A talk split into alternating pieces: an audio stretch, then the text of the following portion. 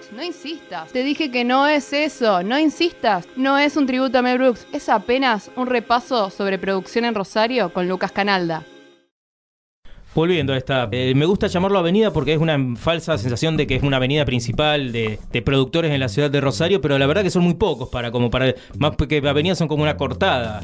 Eh, pero bueno, vamos a quedarnos ahí en esa idea de pseudo homenaje a Mel Brooks, al menos en cuanto a cuestión de producción musical. Estamos con un hombre que eh, viene trabajando mucho, mucho en la escena rosarina, en el underground, a lo mejor un poquito más, yo lo diría, más sofisticado, un poquito más elegante en cuanto a los sonidos, en cuanto a texturas. Es un tipo que también por esta misma sección se ha, sido descrito por otros productores muy prestigiosos como el productor conceptual de la ciudad de Rosario. Ya nos venimos riendo de eso hace un tiempo fuera de micrófono porque bueno, eh, no, no ha sido una sola persona que lo ha pensado así. Y yo creo, creo que también podría, cabe bien esa idea porque también es un tipo conceptual, pero también está en toda la cuestión técnica. Cuando una vez estuvo como 40 minutos en el living de mi casa de, tratando, desconstruyéndome a mí y fundamentándome porque yo le decía que Never, Never Let Me Down era la mejor, la mejor canción de Page Mode, pero no, porque era mi preferida.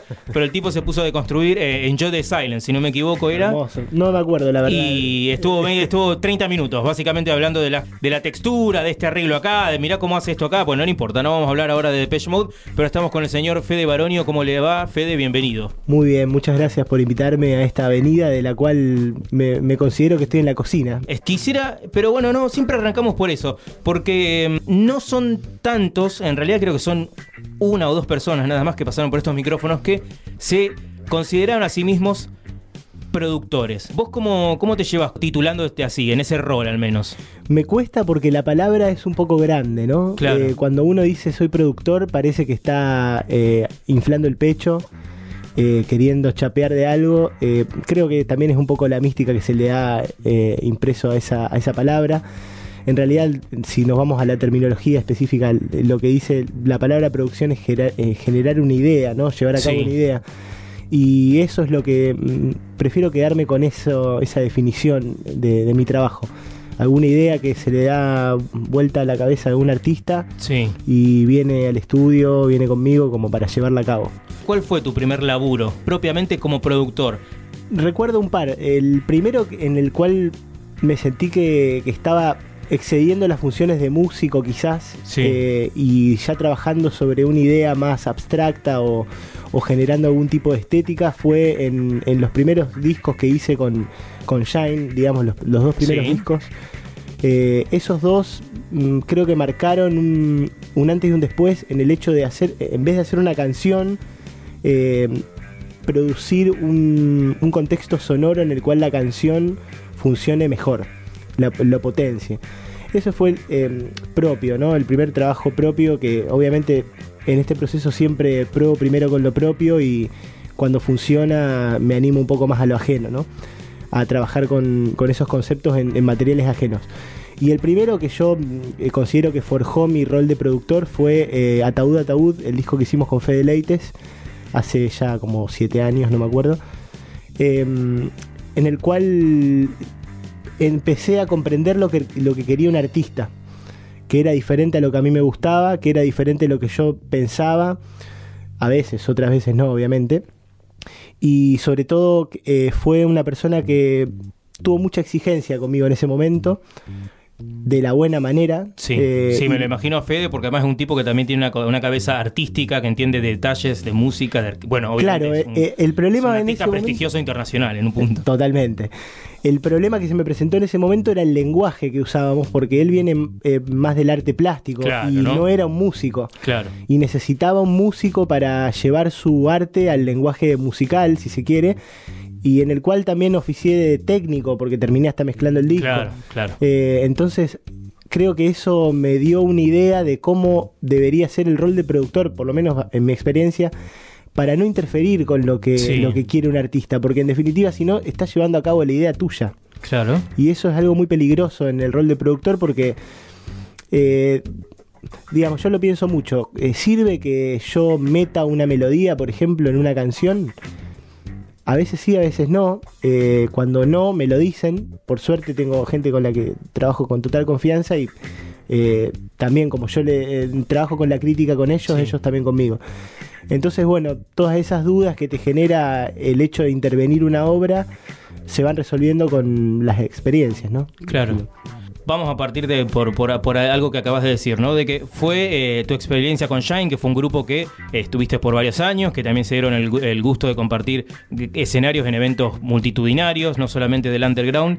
Después hiciste el laburo y seguís laburando con Fede, eh, con, seguís laburando con Fede. Sí, sí, total. Y también estás haciendo, tenés varios proyectos que a lo mejor te tienen a vos como solista o de alguna manera conductor de un colectivo de artistas como puede ser eh, la Orquesta Infinita. También estás laburando siempre con Mercedes. Mercedes y los Un Millón. Y exactamente, con Mercedes y Anelo, que también ha pasado por, eh, que está, también es parte de este universo de Rapto por estos días. Ahora bien, fue por una necesidad justamente, ¿no? Eh, que ese primer paso sea la producción con tu propio proyecto. En ese momento fuiste a tu propia persona porque no te quedaba otra o porque no había otra persona o con a lo mejor que compartiera tu inquietud artística en ese sentido. Sí, lo, las dos cosas un poco. Eh, había habido algunas ocasiones en las que amigos me han, invitado a producir eh, materiales para ellos, en los cuales fue un trabajo completamente experimental y de caradura, como también así empecé a hacer sonido en vivo, digamos, con amigos que me habilitaron. Lo de Fede también fue una, situación similar, porque él bueno, no éramos amigos, pero en el momento nos volvimos eh, amigos y, siempre me dio, me, abrió muchas puertas, ¿no? pero también eh, cuando lo experimenté con mi propia persona, eh, eh, es algo similar a la masturbación. ¿Se puede decir eso en este medio? Sí, sí, se puede decir. Es algo similar a, la masturbación. ¿Similar? Sí. Similar. ah, sí, sí. Masturbación también. por ahora se puede decir. Por ahora sí, ¿no? Por ahora. Em, sobre todo porque uno no conoce qué sensaciones despierta con sus acciones de producción. Suponete, le voy a poner un efecto a la voz. Sí. Eh, la otra persona reconoce su voz como tal cuando yo le pongo ese efecto. ¿Es bueno o malo eso? Claro. Cuando yo le pongo una ecualización, ¿se escucha la voz de su madre? Por ejemplo, son cosas que yo me fui dando cuenta con mi propia voz, con mis propios instrumentos, con mis propios temas. Y bueno, un poco forman parte de del background de, mis decisiones al momento de tomar un, camino u otro con, el sonido de los temas, ¿no? Claro, claro. Fundamentalmente también saber que, que mi trabajo es más un, trabajo sonoro que de composición artística. Sí. Sin embargo, a veces lo tiene. O sea, hay una, una vuelta que mete una melodía. Pero bueno, tratar de, de ver cómo funciona eso eh, con el otro. Y eso fundamentalmente lo logré con mis propias producciones, eh, dándome cuenta yo cómo me, incidía en mi, en mi, percepción de las canciones, ¿no? Claro.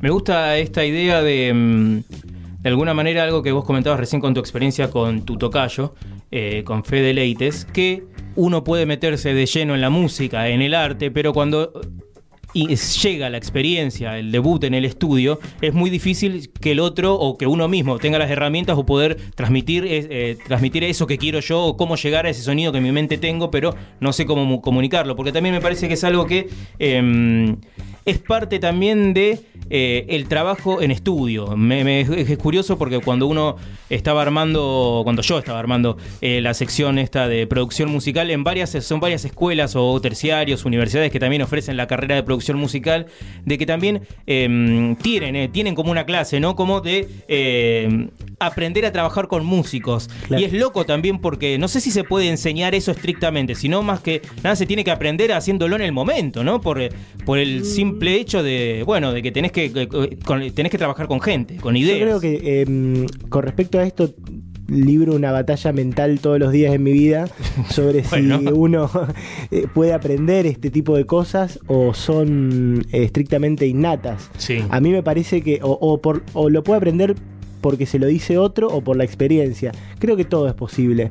O sea, si uno va a una escuela de producción y le dicen todo cómo tiene que hacer, creo que puede salir un buen productor pero más allá de lo que le hayan dicho, lo más importante eh, en este caso, por ejemplo, en la producción musical o en el sonido, considero que es el buen gusto, el background, eh, eh, el background musical que vos tenés, la, música que hayas escuchado. y también me parece muy importante hablar, hablar con el artista. En este caso, eh, volviendo al caso de Fede Leites y con todas las personas con las que trabajo, yo paso mucho tiempo hablando. Sí. Hablando de qué le gusta, hablando de qué le pareció un recital, o qué le parece una banda, o, una película. Y aunque parezca al, ojo Aragán, digamos, eh, parezca que se está perdiendo el tiempo, esa, esa manera de, forjar la estética es muy práctica para mí, porque uno se va acercando a las vivencias incluso. Yo me acerco mucho a las personas, las cosas que le pasan, me cuentan por qué los temas eh, dicen una cosa u otra en la letra. Y me parece que eso es algo que la experiencia te termina dando. Yo tengo muy poca experiencia, quiero aclarar, comparándome con personas de la ciudad o internacional, pero solamente a mi medida digo, esa experiencia habla mucho más que lo que te puedan enseñar en una escuela, ciertamente. Pero también es bueno que si te gusta la producción estudies. Yo me considero ciertamente un autodidacta porque no, no fui a aprender a ninguna escuela ni, sonido ni nada. Sí, eh, tuve muchos amigos que me han enseñado mucho y me siguen enseñando porque me considero bastante ignorante en lo que son las cuestiones técnicas.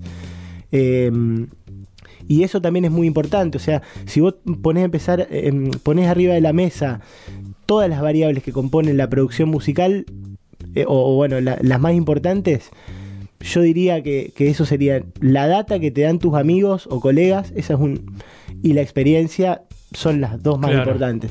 Y otra más que agregaría sería, que para mí es fundamental, la empatía. Que eso en realidad compete a todo músico. Totalmente. Eh, de poder escuchar qué es lo que. Suponete, yo eh, en este momento improviso mucho con los músicos con los que tocamos. O bueno, no sé, nos ponemos a tocar a veces. Y me doy cuenta que escuchar qué emoción está tratando de transmitir el que está al lado es mucho más corto, eh, eh, digamos, así es mucho más corto el camino. Claro. Llegás mucho más fácil a esa persona, que en definitiva es la que está viniendo a producir una canción a tu estudio o vos estás yendo a su estudio a producir una canción. Eh, no, no, se puede obviar ese propósito, como es un obstáculo muy grande si lo obvias. Entonces, creo que esas tres serían eh, las, eh, las variables más importantes dentro de la producción, por lo menos a, mi parecer. Vos estuvimos hablando, ¿no? De lo que tiene que ver con tu currículum y me parece, recién dijiste, bueno, no tenés tanta experiencia, pero me parece que es verdad a lo mejor que comparado con otros, bueno, nadie tiene experiencia, siempre hay alguien que, pero a ver, me parece que vos tenés una experiencia intensa y también con artistas que son diferentes en la ciudad de Rosario, porque hablamos de Fede Leites y es muy diferente. Los proyectos que has hecho vos con la Orquesta Infinita o Descompositor son proyectos diferentes. Y me quiero referir ahora a lo que fue ese laburo em, solista tuyo, que esto es algo que yo también te lo he comentado en alguna que otra entrevista para medio gráfico que hemos hecho. Vos jugás con esa idea de descompositor, justamente de correrte del lugar de, compositor clásico. Si bien sos autor y tenés una visión y una postura en tus canciones, una perspectiva, eh, te moves de eso a lo mejor en una cuestión que tiene que ver con trabajar mucho más en el estudio, de camuflarte, de, eh, como un enfermo, meterte en el estudio y tocar texturas y ese tipo de cosas que está buenísima. Ahora bien, me quiero detener en Descompositor porque también me parece que sos parte, vos, así como también los artistas con los que has trabajado, que son contemporáneos, que son tus colegas, son tus compinches de, de movida, que em, en una Rosario que por mucho tiempo se describía desde adentro y desde afuera el sonido que Rosario irradiaba como esta idea de estar muy, muy, muy, muy em, caracterizada y muy atada a lo que tiene que ver con la onda de cantautor, no con la canción. Con la canción, estoy hablando desde los principios de los 80 hasta eh, no hace tanto con grandes exponentes de la canción rosarina como puede ser Juan y Fabre, a quien eh, yo considero un grande verdaderamente, pero em, me parece que vos que no estamos tampoco tanto de la edad de Juan y Fabre, ¿no? De, la generación de Planeta X, pero sí eh, vos sos parte de una generación de músicos rosarinos que a lo mejor se corrió de la canción propiamente en ese camino de, canción hecha, ¿no? Y Juan y me parece que también, obviamente, no es un clásico, porque también tiene otra, otra cabeza. Pero mm, se corren de esa idea de Rosario cancionera eh, clásica y em, toman a la canción como algo a descomponer, eh, algo de para decomponer, pero también que se corren de eh, la guitarra necesariamente como principal instrumento y a lo mejor hasta también del piano, sino que toman como el estudio directamente como, como eh, principal instrumento o herramienta. Lo digo también con tu disco y también porque los artistas con los que trabajaste sienten eso un poco. Yo cuando hablamos de Mercedes, Mercedes también tiene una cuestión de porque es cancionera, pero con los últimos trabajos que ha hecho con vos y que el otro día estuve escuchando parte de lo que se viene, Em, me parece que eh, hay una colisión muy interesante en lo que es tu concepto y a lo mejor esa cancionera que es, que es ella. Claro, total. Eh, pero eh, vos estaba yendo a esto, ¿no? Eh, hay un, desde los últimos 15 años, un poquito más tal vez, pero desde que una generación empezó a tomar como el estudio y el home recording como instrumento principal, un cambio a lo mejor en el paradigma eh, de lo que es Rosario. No quiero decir underground necesariamente porque también el- la idea de underground con mainstream en Rosario es como muy... Está muy desdibujada. Claro, es muy, pero me parece que ustedes sí son parte de eso. Así como también puedo pensar en mi nave y otros tantos Sí, exponentes. sí, total. Yo creo que, bueno, como vos bien decís, el hecho de que haya aparecido el home studio cambió todo, por suerte, porque hubiera sido preocupante si no hubiera pasado, ¿no? Claro, claro. O sea, si hubiéramos seguido con la canción como la trova rosarina, que bueno, de hecho hay gente que lo hace y también es respetable, pero a lo que voy, que quizás el under marca un poco más el pulso de lo que es la vanguardia, si se quiere, tomado entre comillas, mm, lo podemos charlar un rato, pero por lo menos el, un poco más avanzado que el cancionero popular, ¿no? Por decirlo de alguna manera. Eso por un lado. Por otro lado, me, me parece que ya en algún punto caducó a nivel mundial la canción. Y a mí me pareció muy interesante empezar a usarla como excusa, porque como excusa para muchas cosas, principalmente para la experimentación, Sí. que es lo más divertido para nosotros, porque si vos querés pegarla, o sea, hay dos caminos en la música, o, o la experimentación o el éxito comercial. Sí. Eh, si podemos reducirlo a esos dos, por lo menos. Eh, el éxito comercial está prácticamente comprobado que es muy difícil de alcanzar en Rosario. O sea, Sí. muy pocos en Rosario llegan y los que llegan llegan eh, por, mm, digamos, por un medio, por las radios, por etcétera. El, el otro camino, que es el que yo eh, decidí tomar hace varios años, es eh, agarrar una canción que está buenísima, como puede ser cualquiera de las, de las que podemos nombrar de Mercedes o de Fede, canciones o de otros artistas incluso, que están buenas me parece que resisten esa deconstrucción, desconstrucción, eh, esa destrucción que se sigue vislumbrando la canción. O sea, aunque no tenga esa guitarra rítmica o el piano o que no esté el trío de la banda de rock atrás, se puede ver la canción perfectamente y adaptarse a otras estéticas que también están emergiendo o a lo que sale también. Porque hay veces que uno se plantea seguir un sonido y sale otro. Claro. ¿Y qué pasa con eso? ¿Lo matamos y buscamos el otro que tenemos en la mente, que quizás sea preconcebido por algo que escuchamos? ¿O seguimos esta pulsión musical que nos salió de una improvisación o de un delirio o de lo que sea? Bueno, son eso también tiene que ver con esos dos caminos, ¿no? ¿Cuánto, cuánto por cada uno de los dos caminos querés transitar, ¿no?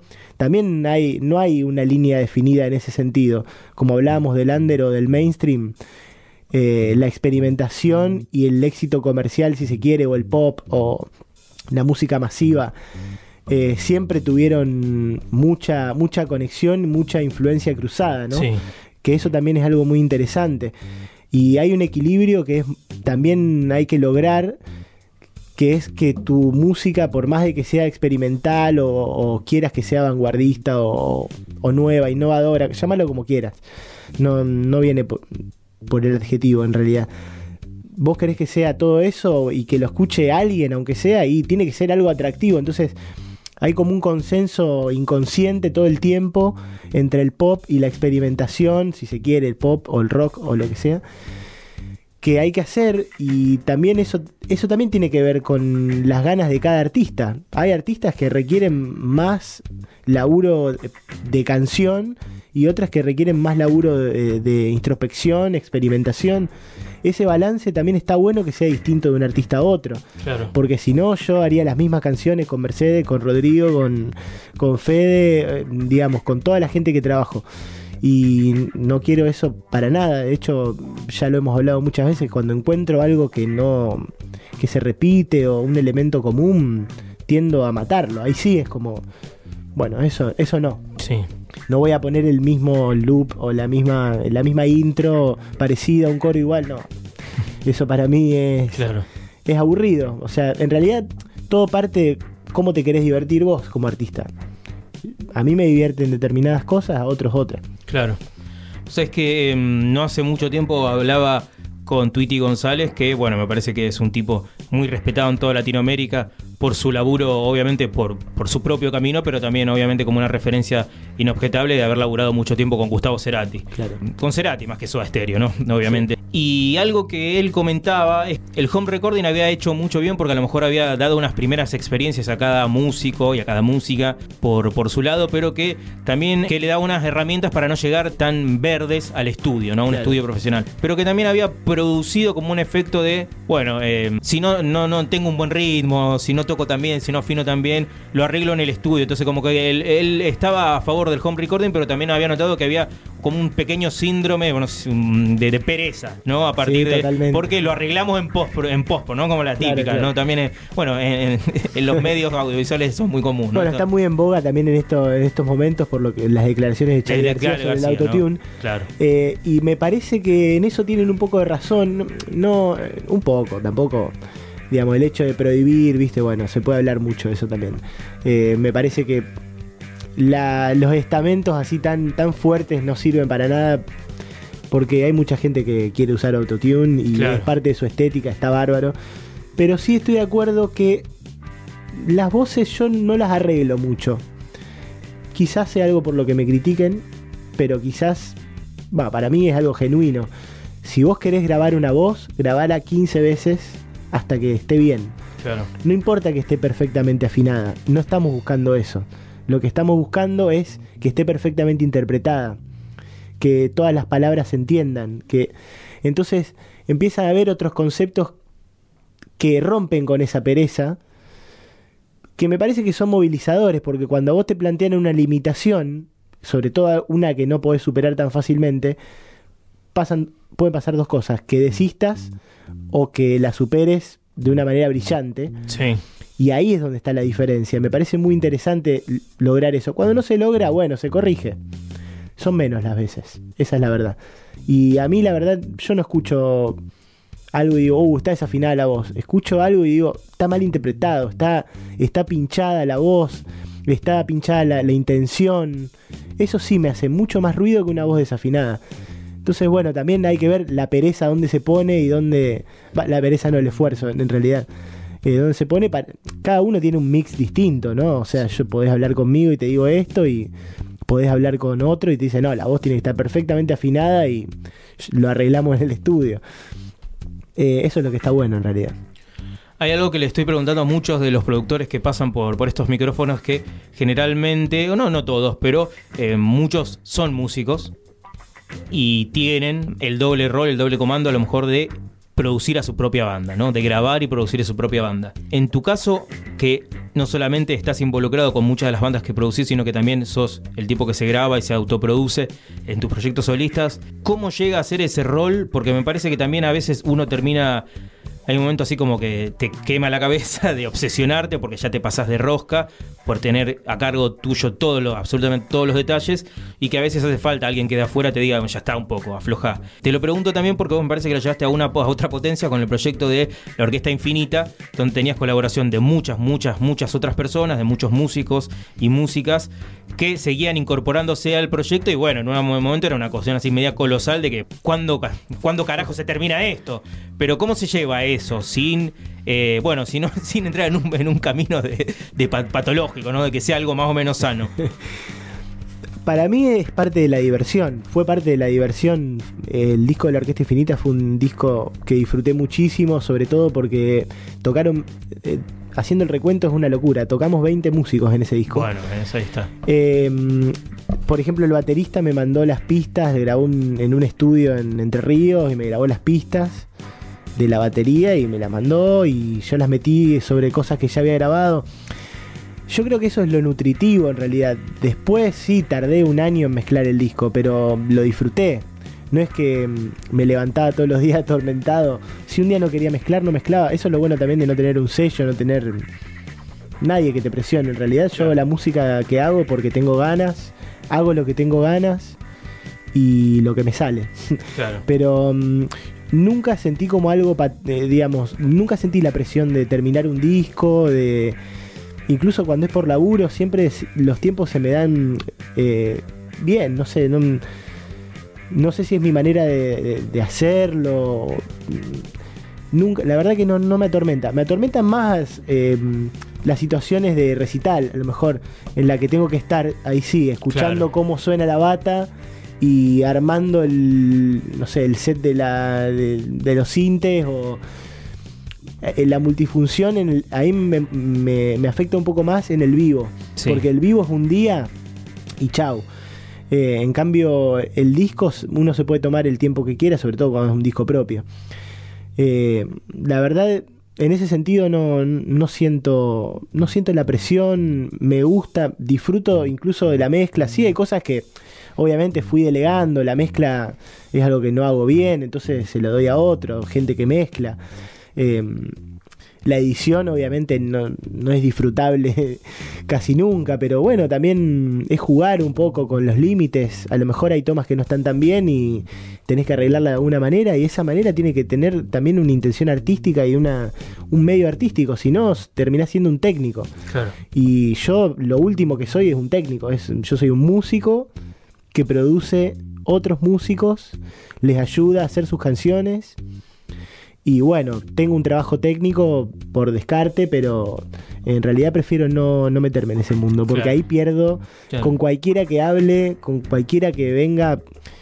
Igual estoy orgulloso de eso, porque en realidad mi labor es musical, ¿no? Pero eh, bueno, por eso también delegando un poco. Delegar ayuda mucho a, que cada uno haga mejor su trabajo. Yo lo que considero que hago mejor es producir, lo que hace mejor otro es mezclar, bárbaro, mezclalo vos y va a sonar todo mejor.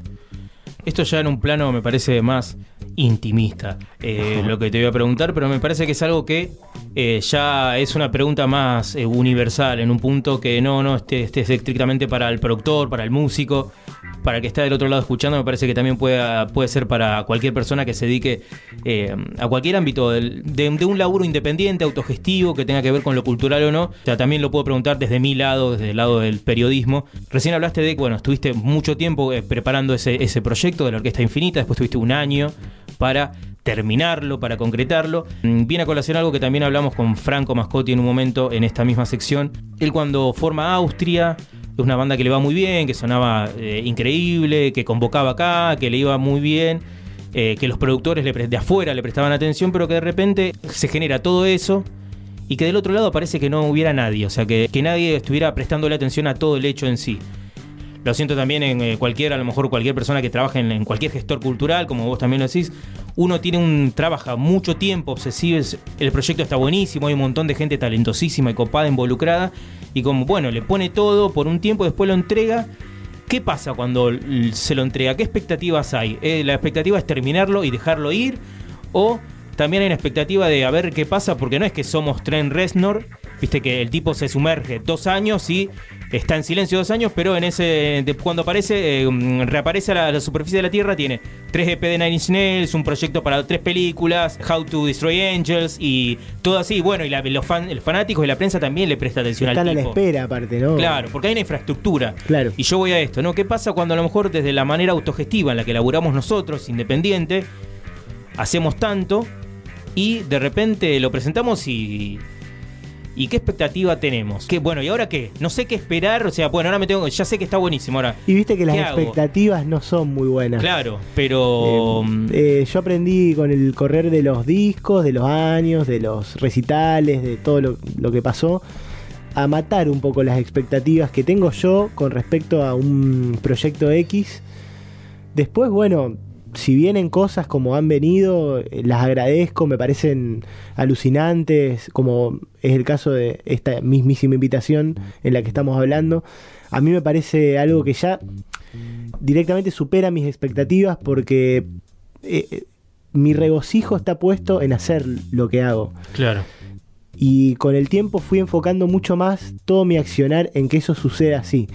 Que para mí es hermoso irme una mañana, ahora tengo un, estudio, irme al estudio a la mañana o juntarme con cualquiera de las personas que nombramos a hacer música. Y eso hace que después que salga el disco, bueno, todo lo otro es un regalo. Porque en realidad hoy venía pensando que Rosario es una ciudad demasiado chica para lo que estamos proponiendo nosotros, que es una movida que, digamos, es alternativa, no es una movida mainstream. Entonces, eh, de repente vos te vas a ciudades más grandes como Buenos Aires, sin ir más lejos. Y bueno, es un nicho suficientemente grande como para que vayan 100 personas a un recital. 100 personas de 30 millones que viven en el conurbano bonaerense. No Totalmente, sí, sí. No sé cuánto. 10 eh, millones, ponele. O sea, es una proporción muy chica, pero la ciudad es muy grande. Y Rosario es muy chica, y además es hasta demasiado chica para que nos conozcamos todos. Entonces, al que potencial, al músico que potencialmente le podría llegar también eh, tiene algún tipo de idea a lo mejor sobre lo que vos haces o sobre tu persona, porque alguna vez te cruzó hace tres años y le pareciste tal cosa, y quizás hace tres años todos éramos personas distintas, yo por lo menos era otra persona. Entonces, se conjugan varios factores que termina siendo que no hay un éxito comercial, por decirlo de alguna manera, de, de, nada, de ninguna producción discográfica, de ningún espectáculo, salvo muy pocas cosas que sí salen a la luz, porque tienen financiamiento, que me parece bárbaro, eh, porque eh, hay una movida eh, que se promueve, o incluso las movidas de los clubes de barrio, que me parece va, de, las bandas de, que salen de los barrios, ¿no? Sí, está bueno, está bueno mencionar eso porque a veces también cuando hablamos y también me parece que como, yo siempre lo, cuando se hablo de raptos también me em, está bueno saber de que mayormente lo que hacemos y a lo que nos referimos es una movida que se sucede en el centro. Claro. Que fuera del centro me, quiero, me quiero detener un segundo en eso porque eh, pocas veces lo, puedo charlar con alguien y lo voy a dejar asentado. Creo que una, una posible salida a esta endogamia que se está dando de las bandas del centro es empezar a intercambiar fechas con bandas de barrio. Empezar a gestionar algo, no sé si tiene que ser el Estado, si tiene que ser quién, cómo, pero hay que empezar a salir un poco del centro, porque de repente Rosario es una ciudad demasiado chica, pero esta aseveración tiene, se podría decir, el centro es una ciudad demasiado chica. Totalmente, sí, sí. Porque empezamos a pensar que el barrio mueve un montón de gente, incluso los, eh, los centros municipales de distrito tienen un montón de actividades que en el centro no se aprovechan, pero en los barrios sí. Sí. Incluso las escuelas, yo me acuerdo que en mi escuela había bandas y se tocaba. ¿Qué escuela era esa? Mariano Moreno. Eh, recuerdo mi primer recital fue en, mi escuela. Entonces, ¿por qué no empezar a, acercar a las escuelas de barrio? Que los pibes no tienen. Pobres, se cagan de aburrimiento, se cagan, además se cagan de hambre, de frío. Eh, no ven nada, no, hay un hecho artístico para esos pibes. Entonces tampoco obviamente no, hay una salida, eh, no existe la cultura, la cultura siempre pasa de largo para toda la ciudad nunca sale, como decimos, nunca sale en Canal 3 ni nada, porque no le interesa a nadie más que los del centro. A vos, a mí, a todos los que podemos nombrar, que seguramente todos pasaron por acá. Entonces, hay una endogamia que, creo que hay que romper. ¿Para qué? Para que estos proyectos musicales en los que estamos trabajando horas y horas, y no solo los musicales, proyectos periodísticos, proyectos culturales, por decirlo de alguna manera, una película, una instalación, lo que sea, tenga mucha más trascendencia, la que deben tener, porque de verdad están buenos. Hay un material que se está generando en Rosario que es interesante, pero no tiene mercado porque no nadie lo nadie lo fomenta tampoco. Nadie, dice esto se hace en Rosario. Eh, vamos a llevarlo. Hablamos de exportar el arte rosarino, a lo mejor a Buenos Aires, a Córdoba. ¿Y por qué no lo exportamos primero a los barrios? Que está mucho más cerca. No sé si la idea te parece bien, pero es la primera vez que la comunico en mi vida, así que... No, no, no, pero está bien. ¿eh? Hace, bueno, eh, no hace mucho tiempo atrás se dio la primera edición del festival Por lo mismo, que lo hicieron en un club recuperado. Claro. Ahí em, en Caferata al 1700, si no me equivoco, el Club Cóndor, obviamente.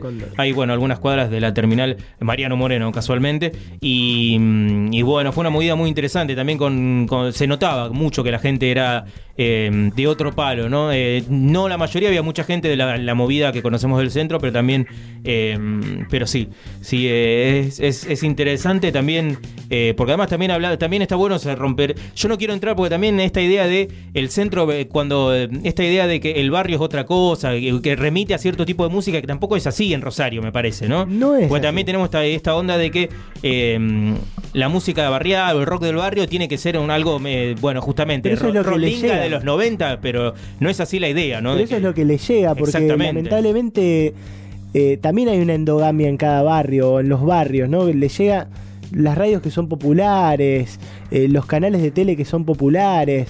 ¿Qué escucha la gente? La gente escucha lo que le da hasta que se da cuenta de que hay otra cosa. Y lamentablemente está tan empobrecido el barrio. Eh, hay tanta... No quiero decir miseria, pero la verdad es... Mm, digamos, hay gente muy pobre que lo único que tiene que que lo único que puede hacer es ir a laburar o ir a la escuela. Que yo creo que en esos canales hay que propiciar que la cultura de Rosario esté. Porque en definitiva tiene que ver con la identidad de Rosario, tiene que ver con gente que está haciendo música a 20 cuadras, ¿no? en otra ciudad, ¿no? Y que llegue, porque si eso empieza a permear en, en, los canales de difusión donde se escucha música, se, se ve arte, puede haber una proyección del arte rosarino en los barrios. No es solamente el barrio es lo que le llega eh, y le llega la cumbia. No, le puede llegar cualquier otra cosa. Cualquier, cualquier artista de los que estamos hablando ahora puede gustar en toda la ciudad. A lo mejor nunca los vieron, nunca los vieron en vivo, nunca, los, nunca les prestaron atención. Eso para mí es muy importante. Porque si no, en el centro hay, ¿cuántos? Tres bares para tocar. Es muy poco y hay muchas bandas. Yo hablo de la música porque es lo que más conocemos, pero pasa en todo nivel del arte, ¿no? Los museos. ¿Cuántos museos hay en los barrios? Ni uno. Y vos te vas a, ciudades más grandes con las que nos comparamos eh, permanentemente como Nueva York o Los Ángeles o Berlín, Londres, la que quieras. Y no existe el barrio. El barrio es para las oficinas. Eh, perdóname, el centro es para, para las oficinas. Downtown, claro. Claro, o sea, la movida está en los barrios. Vos vas y preguntás, ¿dónde es la movida? Te dicen en qué barrio. Esto tiene que empezar a ser así también. Si los músicos que estamos en, el under, por decirlo de una manera, no vivimos todos en el centro. O sea, vivimos en los barrios también, ¿no? Y como, ¿cómo podemos llegarle a la gente con la que convivimos todo el tiempo? Es un dilema muy grande porque en realidad estamos tan cerca, pero muy lejos. Fede, ya para ir eh, cerrando, algo que le pregunté a todos y no quiero dejar de, preguntártelo a vos porque me parece que también vos formaste un vínculo con cada uno de los artistas con los que trabajaste, pero eh, y seguís laburando, ¿no? A largo término, pero eh, ¿cómo es cuando tenés una primera reunión, a lo mejor con tal artista que quiere tal cantante que quiere trabajar con vos? ¿cómo, ¿Cómo se llega a, bueno, a la decisión de, bueno, vamos a trabajar? Tiene que ver con las ideas que quieres llevar adelante, que te identifiques con su búsqueda, que necesariamente o te caiga bien o te interese ya de antemano laburar con esa persona? ¿Cómo es la decisión esa? Em, mira, todos los trabajos que tuve fueron por el boca a boca. O sea, una persona, trabajé con, empezando por, por Fede Leites, que fue el primer trabajo que realicé de producción, eh, siguiendo por David Bersani, Mercedes Yanielo, eh, Rodrigo Fre, eh, todos los, todas las personas con las que trabajé se fueron concatenando. Me conocían, eh, escucharon el disco que produje anterior y quisieron laburar conmigo. Eh, entonces ya hay como cierto acercamiento eh, a nivel personal también. Bueno, Mercedes hasta vive a dos cuadras de mi casa. Así que hemos tenido un... También nos hemos vuelto amigos. Pero la primera reunión, digamos, per se,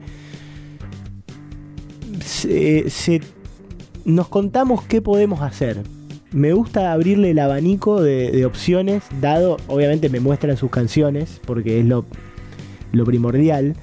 Y a raíz de eso yo le digo lo que escucho cuando escucho esas canciones. Vamos charlando sobre conceptos y metodologías, tiempos de trabajo. Y si generalmente mm, hay un consenso en eso, el que viene a buscarme a mí también sabe más o menos por dónde puede ir, ¿no? También me gusta la idea de pensar que podemos ir por lugares que no fuimos, pero en general eh, creo que tiene que ver con una búsqueda sonora, con una reelaboración de la canción. También, digamos, la gente que, viene a trabajar conmigo son generalmente solistas, no bandas. Eh, esos solistas son cantautores que tienen sus canciones, tienen sus letras, pero no tienen la instrumentación armada necesariamente, o parte sí, pero en general no. Y creo que también hay, hay algo clave, ¿no? Como esas personas me vienen a buscar a mí porque saben que yo puedo instrumentar su música de, determinada manera. Y eso es lo más importante, como que hay un hay un conocimiento previo de las dos partes y para mí el, momento clave de donde se define algo es eh, si un trabajo se hace o no, es cuando me muestran las canciones y yo le doy una devolución. Si esa devolución eh, gusta, entusiasma, intriga, se va a hacer el trabajo. Ese es el momento clave para mí.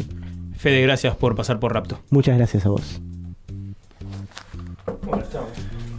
metimos 30, 40 minutos. No sé si está bien. ¿Qué? Cualquier cosa. No, a ver qué onda, pero. No, estuvo bien.